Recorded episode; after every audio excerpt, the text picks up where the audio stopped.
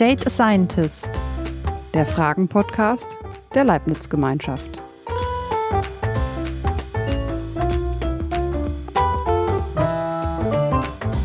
Hallo und herzlich willkommen bei Date a Scientist. Ich bin Marlene Sommer und stelle euch gleich unsere heutige Fragenstellerin und unsere heutige Leibniz-Expertin vor. Ich lade euch ein, mit mir ihrem Gespräch zu lauschen. Data Scientist ist der Fragen-Podcast der Leibniz-Gemeinschaft. In einem etwa 30-minütigen Vier-Augen-Gespräch können die Teilnehmenden all ihre Fragen zu ihrem Lieblingsthema stellen. Und unsere Leibniz-WissenschaftlerInnen beantworten sie. Egal, ob es um eisenfressende Mikroorganismen oder den Einfluss von Muttermilch auf die Ernährung im Erwachsenenalter geht. Denn in der Leibniz-Gemeinschaft forschen wir vernetzt und zwar über alles, was uns Menschen betrifft. Immerhin 20.000 Menschen machen unsere Forschungsorganisation aus. In unserem neuen Podcast Data Scientist habt ihr, liebe ZuhörerInnen, die Möglichkeit, bei unserem Matchmaking dabei zu sein. Und ihr könnt auch mitmachen und eure Fragen an die Wissenschaft stellen. Wie? Das verrate ich euch am Ende dieser Folge. In der geht es heute um etwas besonders Wichtiges und Komplexes, unser Immunsystem. Das hat die Aufgabe, uns vor Krankheitserregern zu schützen, in einigen Menschen jedoch wendet sich das Abwehrsystem fälschlicherweise gegen den eigenen Körper und richtet dauerhaft Schaden an. Arthritis, Multiple Sklerose, Colitis oder Typ 2 Diabetes. Millionen Menschen in Deutschland leiden unter chronisch entzündlichen Erkrankungen. Die Betroffenen haben dauerhafte Beschwerden der Gelenke, der Haut, des Nervensystems oder des Darms. Eigentlich kann es jedes Organ treffen.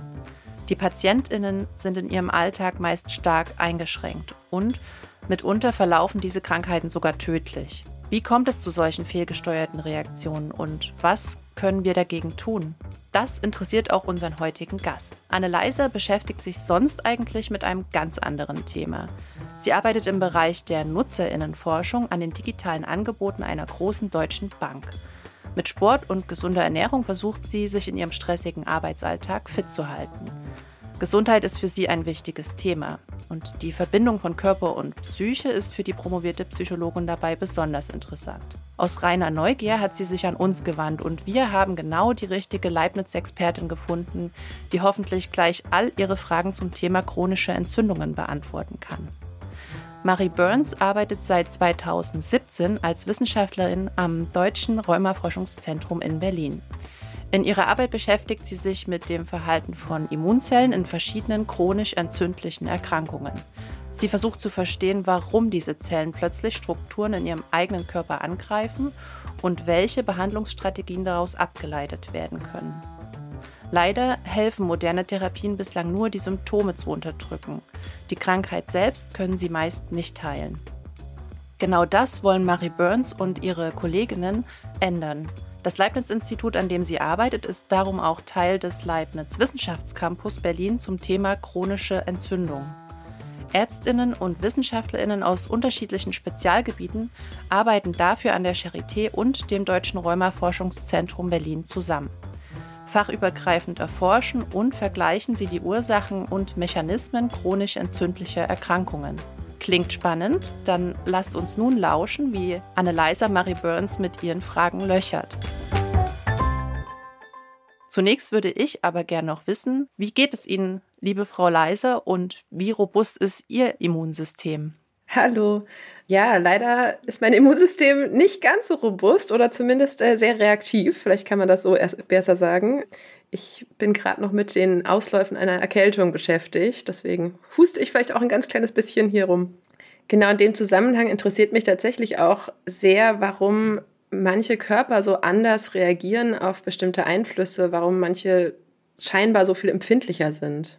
Das ist weitgehend genetisch bedingt. Ähm, wir kennen das sozusagen auch im Kontext von chronisch entzündlichen Erkrankungen, aber auch bei ganz normalen Immunreaktionen, dass jeder von uns durch seine individuellen genetischen Merkmale ein bisschen anderes Immunsystem hat. Das kann zum Beispiel damit zu tun haben, wie Entzündungsbotenstoffe im Körper hergestellt werden, aber auch wie der Körper solche Signale verarbeitet und eben auch wie Krankheitserreger oder eben eigene Strukturen im Körper erkannt werden. All das ist sozusagen durch unser Genmaterial vorbestimmt oder mitbestimmt.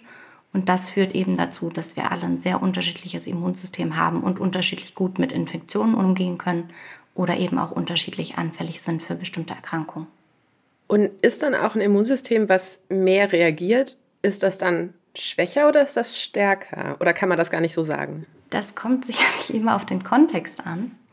Tendenziell würde man natürlich intuitiv erstmal sagen, okay, ist das ein stärkeres Immunsystem, wenn es auch stärker reagiert. Das kann Anzeichen davon sein, dass Immunreaktionen besonders stark ablaufen oder eben aber auf der anderen Seite, und das könnte man vielleicht im weitesten Sinne als Schwäche interpretieren, dass bestimmte Regulationsmechanismen, die das Immunsystem wieder runterfahren sollten, wenn die äh, Immunreaktion zum Ende kommen sollte, wenn die Gefahr gebannt ist durch eine Infektion zum Beispiel, dass diese Regulationsmechanismen nicht richtig funktionieren. Das ist was, was wir zum Beispiel auch im Kontext von Autoimmunerkrankungen oft beobachten. Diese Kombination aus auf der einen Seite zu großer Reaktivität und dann auf der anderen Seite aber auch fehlende Regulation. Sehr spannend. Und weil das jetzt eher um die, das Ende ging von dieser Immunreaktion, die dann vielleicht nicht richtig abebbt, wenn ich das jetzt richtig verstanden hatte. Mhm. Aber so aus meiner persönlichen Erfahrung, ich habe so das Gefühl, ich nehme immer alles mit, sozusagen, was irgendwie geht. Also jeden, jede Erkältung, die irgendwo rumfliegt im Freundeskreis, irgendwie habe ich die dann. Und manchmal frage ich mich auch, ob das irgendwie so ein bisschen psychisch abhängig ist, dass ich quasi schon damit rechne, dass ich es bekomme und es dann halt irgendwie bekomme. Aber im Vergleich zu anderen Menschen in meinem Umfeld habe ich das Gefühl, irgendwie jeder kleine Schnupfen, der schlägt bei mir irgendwie durch. Wie gesagt, das kann sozusagen einfach damit zu tun haben, wie gut das Immunsystem auf bestimmte Erkältungsviren zum Beispiel reagiert. Ähm, wir haben in unserem Körper bestimmte Moleküle, die dafür zuständig sind, sage ich mal, die Kommunikation im Immunsystem zu vermischen. Die kann man sich ein bisschen vorstellen wie so kleine Präsentierteller. Die haben eine kleine Tasche und da können Proteinstücke reingeladen werden. Zum Beispiel wird das genutzt im, im Gleichgewichtszustand, um die Funktion von den Zellen zu überwachen. Das heißt, jede Zelle lädt quasi kleine Proteinstückchen aus ihrem Inneren auf diese MACs, in diese Bindungstaschen und zeigt die dem Immunsystem und erklärt sozusagen damit, was es gerade macht, was diese Zelle gerade macht. Diese Bindungstaschen oder diese MHC-Moleküle sind quasi auch genetisch vorbestimmt. Und es kann natürlich sein, dass man von diesen Bindungstaschen, von diesen MHC-Molekülen jetzt welche hat, die zum Beispiel Virusproteine sehr gut binden, wenn eine Zelle von einem Virus infiziert wird. Das kann sozusagen eine Rolle spielen, wie gut dieses Zeigen von Virusproteinen und die Kommunikation zwischen der infizierten Zelle und dem Immunsystem funktioniert. Das kann aber auch mit anderen Einflussfaktoren zu tun haben, mit der Ernährung, mit Stress, mhm. mit solchen Faktoren, ähm, in welchem Zustand sich das Immunsystem gerade befindet und wie beschäftigt es sozusagen vielleicht auch gerade ist. Also es ist ja so, dass gerade in der Erkältungssaison wir auch häufig verschiedenen Krankheitserregern gleichzeitig ausgesetzt sind. Und dass eben, wenn das Immunsystem natürlich mit sehr vielen Feinden gleichzeitig beschäftigt ist, auch irgendwann ein bisschen an seine Grenzen kommt mhm. und irgendjemand durchbricht dann vielleicht doch die Immunabwehr und man wird dann doch krank. Ja. Wie ist denn so der, der historische oder zeitliche Verlauf? Also gibt es heutzutage mehr chronische Entzündungen oder, oder mehr Menschen, die quasi unter einem Immunsystem leiden, in Anführungsstrichen? Oder kann man das gar nicht so sagen? Jetzt könnten natürlich meine KollegInnen aus der Epidemiologie das besser mit Zahlen mhm. untermauern. Aber es ist schon so, dass wir beobachten, dass in Industrienationen das Vorkommen von chronisch entzündlichen Erkrankungen auf jeden Fall höher ist als in anderen Gegenden der Welt. Das ist auf jeden Fall so. Und wir beobachten auch, dass bei Ländern, deren Lebensstandard sich sozusagen verbessert und sich eher sozusagen diesem westlichen Lebensstil annähert, wenn man das so sagen möchte, dass da auch die Inzidenz von solchen Krankheiten ansteigt. Mhm. Das stimmt. Das ist sozusagen die, ich sage mal, etwas pessimistischere Interpretation. Auf der anderen Seite muss man aber auch sagen, dass ich glaube, wir sind einfach auch sehr viel besser in der Erkennung von solchen Erkrankungen geworden. Das heißt, wir sind mit der Forschung weiter vorangekommen, wir haben diese Erkrankungen besser verstanden und als Konsequenz daraus haben wir eben auch bessere Tests entwickelt, die man im Labor durchführen kann, um solche Erkrankungen gezielter und sicherer zu diagnostizieren. Das heißt, dass die Erkennung, die Früherkennung auch besser geworden ist, auch wenn man trotzdem sagen muss, dass viele Patienten noch sehr, sehr lange auf die richtige Diagnose warten. Das kann trotzdem unter Umständen noch Jahre dauern. Mhm. Also das heißt, dass auch vermutlich dann die Umwelteinflüsse eine große Rolle mitunter auch spielen. Genau, also generell, wenn man sich, ähm, weil wenn man versucht herauszufinden, wie Autoimmunerkrankungen entstehen und sich damit beschäftigt, erkennt man, dass es immer genetische Veranlagung kombiniert mit Umwelteinflüssen ist. Also diese beiden Dinge müssen zusammenkommen. Deswegen sind diese Erkrankungen in ihrer Entstehung auch so komplex und auch so schwer zu behandeln und so schwer zu heilen dass es eben eine sehr komplexe Interaktion ist zwischen genetischer Veranlagung und den Umwelteinflüssen, denen wir ausgesetzt sind. Das können verschiedene Infektionen sein. Wir haben in verschiedenen chronisch entzündlichen Erkrankungen, die auch verschiedene Organsysteme betreffen, Hinweise, dass es mit verschiedenen Infektionen, mit Viren oder auch Bakterien zu tun haben kann, dass die mit Auslöser sind. Das können aber auch Schadstoffe sein. Also zum Beispiel beim Zigarettenrauch ist das bekannt, dass der in den Schleimhäuten die Proteine so verändern kann, dass dann eine Immunreaktion gegen veränderte Selbstproteine eingeleitet wird. Also auch solche Dinge, die ich jetzt auch mal mit unter Umwelteinflüssen oder Lebensstil mhm. gruppieren würde, können auf jeden Fall mit Auslöser sein. Und sind bei dieser genetischen Prädisposition Betrifft die dann nur manche Bereiche davon oder ist das quasi so eine allumfassende genetische Prädisposition dafür? Also ist es dann so, dass manche durch die Genetik vielleicht eher anfällig sind für Viren und andere eher für Bakterien? Oder ist das so, dass dann das Immunsystem allgemein einfach anfälliger oder überreaktiver oder wie auch immer ist? Tendenziell würde ich eher sagen letzteres. Die grundsätzlichen Erkennungsmechanismen, also unser Immunsystem besteht ja aus zwei Teilen, dem angeborenen Immunsystem, das ist jetzt relativ breit als erste Frontlinie auf bestimmte Krankheitserreger reagiert. Und dann gibt es das spezifische Immunsystem, das sogenannte adaptive Immunsystem, das lernt und eher nach diesem Schlüssel-Schloss-Prinzip Erreger erkennt. Das angeborene Immunsystem hat sozusagen die Funktion, möglichst breit auf Krankheitserreger zu reagieren. Dem angeborenen Immunsystem ist quasi egal, ob das Bakterium jetzt E. coli heißt oder Bacillus, sondern es erkennt erstmal Strukturen, die möglichst alle Bakterien gemein haben, damit man wirklich möglichst flexibel auf verschiedene Pathogene reagieren kann. Sicherlich gibt es sozusagen auch in dieser allgemeinen Erkennung von Bakterien und Viren genetische Varianten, die einen ein bisschen besser oder schlechter darin machen. Also es gibt sozusagen im angeborenen und im spezifischen adaptiven Immunsystem genetische Veranlagungen, die uns besser oder schlechter in der Infektabwehr machen können oder in der Bekämpfung von Entzündungserkrankungen. Aber tendenziell funktionieren die grundsätzlichen Mechanismen schon. Sonst mhm. würden quasi, wenn man jetzt einen Immundefekt hat, würden uns ja auch kleine Infektionen quasi jedes Mal schon lebensbedrohlich krank machen. Ist das angeborene oder das selektive Immunsystem eher das, was bei chronischen Entzündungen eine Rolle spielt? Mm, das kann man nicht so genau sagen. Die beiden Teile müssen sehr eng zusammenarbeiten. Das angeborene Immunsystem ist quasi so die erste Verteidigungslinie und hat auch die Aufgabe, dann das adaptive, das spezifische Immunsystem zu aktivieren und zur Hilfe zu rufen. Die müssen immer zusammenarbeiten. Das hat auch damit zu tun, wie das Immunsystem sich reguliert. Es müssen also ganz viele Zellen, ganz viele Entzündungsbotenstoffe und Schaltstellen zusammenkommen, damit überhaupt eine Immunreaktion ausgelöst wird. Diese Sicherheitsschalter gibt es sozusagen, weil das Immunsystem so wahnsinnig mächtig ist und so wahnsinnig viel Schlagkraft hat. Jeder, der zum Beispiel schlimme Allergien hat, wird das kennen. So dieser anaphylaktische Schock, der einen innerhalb von ein paar Minuten umbringen könnte, wenn es schlecht läuft, wenn man nicht adäquat behandelt wird, zeigt einem ja eigentlich, dass das Immunsystem halt wahnsinnige Schlagkraft hat, die wirklich sehr genau reguliert werden muss. Welche Schaltstellen da nicht funktionieren, ist auch ein bisschen unterschiedlich in den verschiedenen Erkrankungen, aber tendenziell kommen grob gesagt drei Faktoren, würde ich jetzt mal unter drei Faktoren subsumieren was da zusammenkommen muss. Das eine sind das, was wir gerade schon angesprochen hatten, Genetik im Sinne von, welche von diesen MHC-Proteinen hat man, was lädt man sozusagen gerne auf seine Präsentierteller. Da gibt es ganz, ganz viele verschiedene Proteine. Wir haben davon quasi einen ganzen Satz und einige haben leider genetisch bedingt welche von diesen Proteinen, die besonders gerne körpereigene Strukturen zeigen und besonders gut.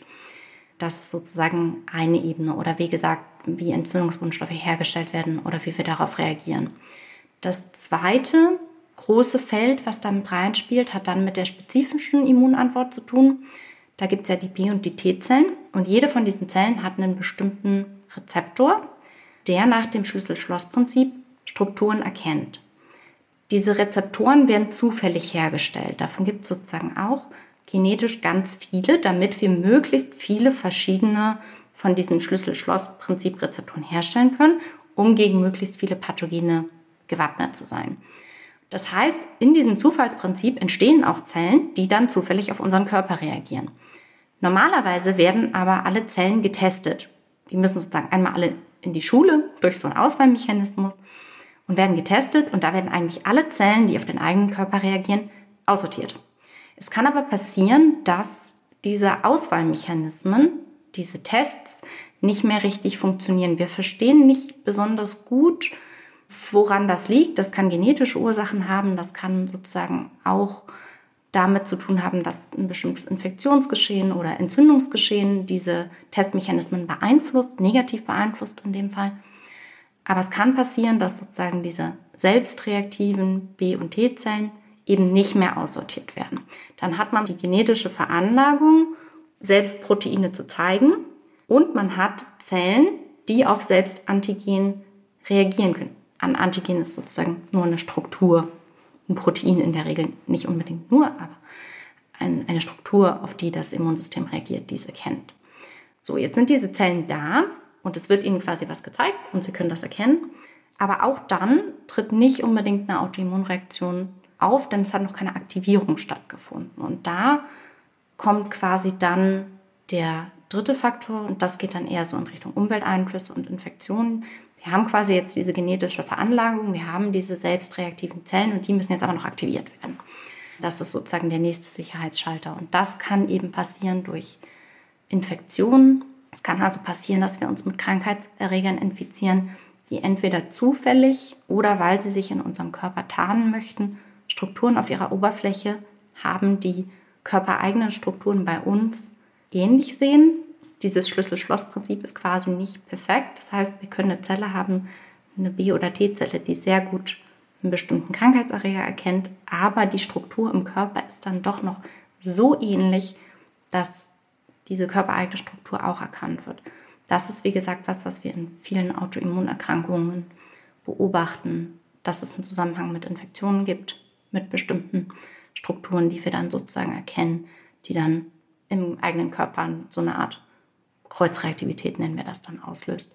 Das andere, wie gesagt, kann sein durch Schadstoffe, durch Zigarettenrauch, solche Dinge. Aber um diese veränderten Strukturen zu erkennen und darauf zu reagieren, um jetzt zu der Anfangsfrage zurückzukommen, braucht man immer das angeborene und das spezifische Immunsystem zusammen. Mhm. Ohne funktionieren die nicht. Und Sie hatten ja auch gerade gesagt, dass das Immunsystem so eine große Schlagkraft hat und vermutlich sind deswegen dann auch diese chronisch entzündlichen Krankheiten können dann auch wahnsinnig gefährlich und schwerwiegend sein, weil das Immunsystem so mächtig ist. Genau, das hat sozusagen zum einen mit den Funktionen des Immunsystems selbst zu tun. Und das Problem ist, dass wir eben nicht in den Zustand kommen, den wir nach einer normalen Infektion erreichen. Also man muss sagen, die Entzündung ist ja nicht nur schlecht, die hat ja eigentlich erstmal eine Schutzfunktion in unserem Körper, nämlich nach Eindringen von Krankheitserregern oder Fremdkörpern die Immunreaktion auszulösen. Aber normalerweise sollte dieser Prozess eben, wenn die Gefahr gebannt ist, wieder runtergefahren werden. Das kann natürlich in unserem eigenen Körper kann dieses Herunterfahren nicht stattfinden, weil die Gefahr ja nicht beseitigt wird. Wenn das Immunsystem jetzt auf Gelenkproteine reagiert, ist dieses Gelenk ja immer da und diese Gelenkzellen werden nachgebildet. Das heißt, die Gefahr für das Immunsystem ist nicht gebannt und das Immunsystem fährt sich quasi nicht runter, sondern im Gegenteil ist immer aktiv, verfeinert auch seine Waffen noch. Also das spezifische Immunsystem kann sozusagen auch über die Zeit nochmal besser und effektiver werden. Das heißt sozusagen im Kontext der Autoimmunreaktion, dass es leider immer, immer besser wird, uns selbst anzugreifen. Und dadurch, dass eben die Gefahr nie gebannt wird, finden permanent Angriffe auf das Immunsystem statt. Und das war das, was Frau Sommer auch eingangs gesagt hat, dass es eben ganz viele verschiedene Organe betreffen kann. Es sind nicht nur die Gelenke, sondern es können auch die Nieren sein, das kann die Leber sein, das kann die Lunge sein. Das kann eben dazu führen, wenn diese Reaktionen sehr lange ablaufen und nicht gut durch verschiedene Therapien kontrolliert werden können, dass die Organe so stark geschädigt werden, dass sie sich nicht mehr davon erholen und ähm, die Funktion so stark eingeschränkt ist, dass man am Ende tatsächlich daran sterben kann. Sie hatten ja schon gesagt, dass man eigentlich recht wenig wirklich behandeln kann. Kann man prophylaktisch schon eingreifen? Was kann man tun? Kann man Umweltreize, Umwelteinflüsse reduzieren? Gibt es solche Selbstheilungskräfte? Wie kann man da irgendwie vorgehen, um diesen Prozess frühestmöglich auch zu unterbinden? Ich rolle die Frage mal von hinten auf und fange mal an mit den Selbstheilungskräften. Die gibt es im Prinzip schon, weil natürlich in unserem Körper ständig Zellen ersetzt werden müssen, neu gebildet werden müssen und auch in einer normalen Entzündungsreaktion ist sozusagen der letzte Schritt eigentlich das Gewebe zu reparieren. Insofern gibt es schon Selbstheilungskräfte, das kann man so sagen.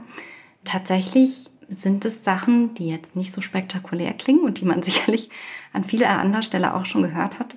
Was man selber tun kann, ist ausgewogene Ernährung, regelmäßiger Sport, moderater Alkoholkonsum, nicht rauchen.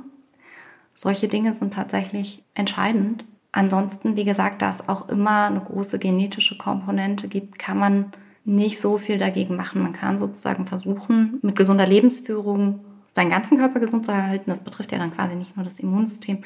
Aber bei Leuten, die diese genetische Veranlagung haben, hilft das auch nur bedingt. Also es ist nicht so, dass man sagen könnte, man kann dadurch, jetzt Autoimmunerkrankungen verhindern. Man kann nur als gesunder Mensch dafür sorgen, dass man seinen Körper sozusagen möglichst, möglichst gut pflegt und sozusagen darauf versucht einzuwirken. Aber wie gesagt, durch diese starke genetische Komponente kann man auch dann nicht verhindern, dass man die nicht bekommt.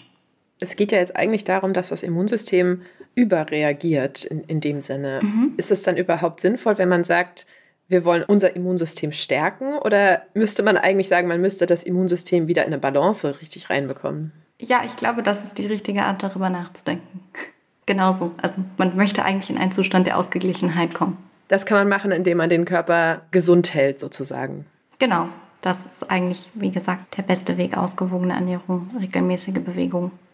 Das klingt jetzt immer nicht so, nicht so spannend, aber tatsächlich kann man mit solchen relativ einfachen Entscheidungen in seinem Lebensstil schon positive Wirkungen erzielen. Das, was nicht genetisch einem quasi mitgegeben wurde, da kann man dann halt nicht mehr ansetzen. Ja, okay, verstehe. Genau. Tatsächlich glaube ich, habe ich gar keine Fragen mehr.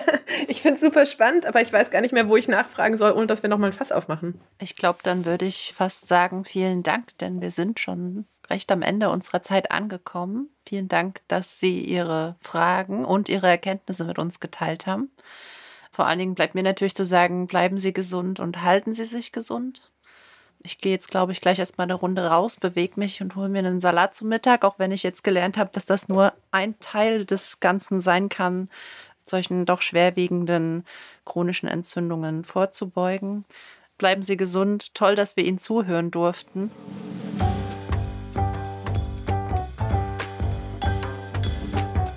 Das war Date a Scientist. Unser Podcast erscheint alle zwei Wochen überall dort, wo es Podcasts gibt. Bis zum nächsten Mal. Empfehlt unseren Podcast gerne weiter und abonniert ihn. Danke, dass ihr zugehört habt und weil wir natürlich auch von euch hören möchten, schickt uns eine E-Mail mit euren Gedanken zur Folge oder Anregungen zu unserem Format an dateascientist at leibniz-gemeinschaft.de. Dorthin könnt ihr auch gerne schreiben, wenn ihr selbst einmal mitmachen wollt. Schickt uns das Thema, das euch interessiert und eure Fragen und wir finden die passenden Leibniz-ExpertInnen dafür. Doch egal was ihr tut, bleibt neugierig. Date a Scientist ist ein Podcast der Leibniz-Gemeinschaft, produziert von Pool Artists. Redaktion Caroline Lodemann und Marleen Sommer. Weitere Informationen findet ihr unter www.leibniz-gemeinschaft.de slash dateascientist.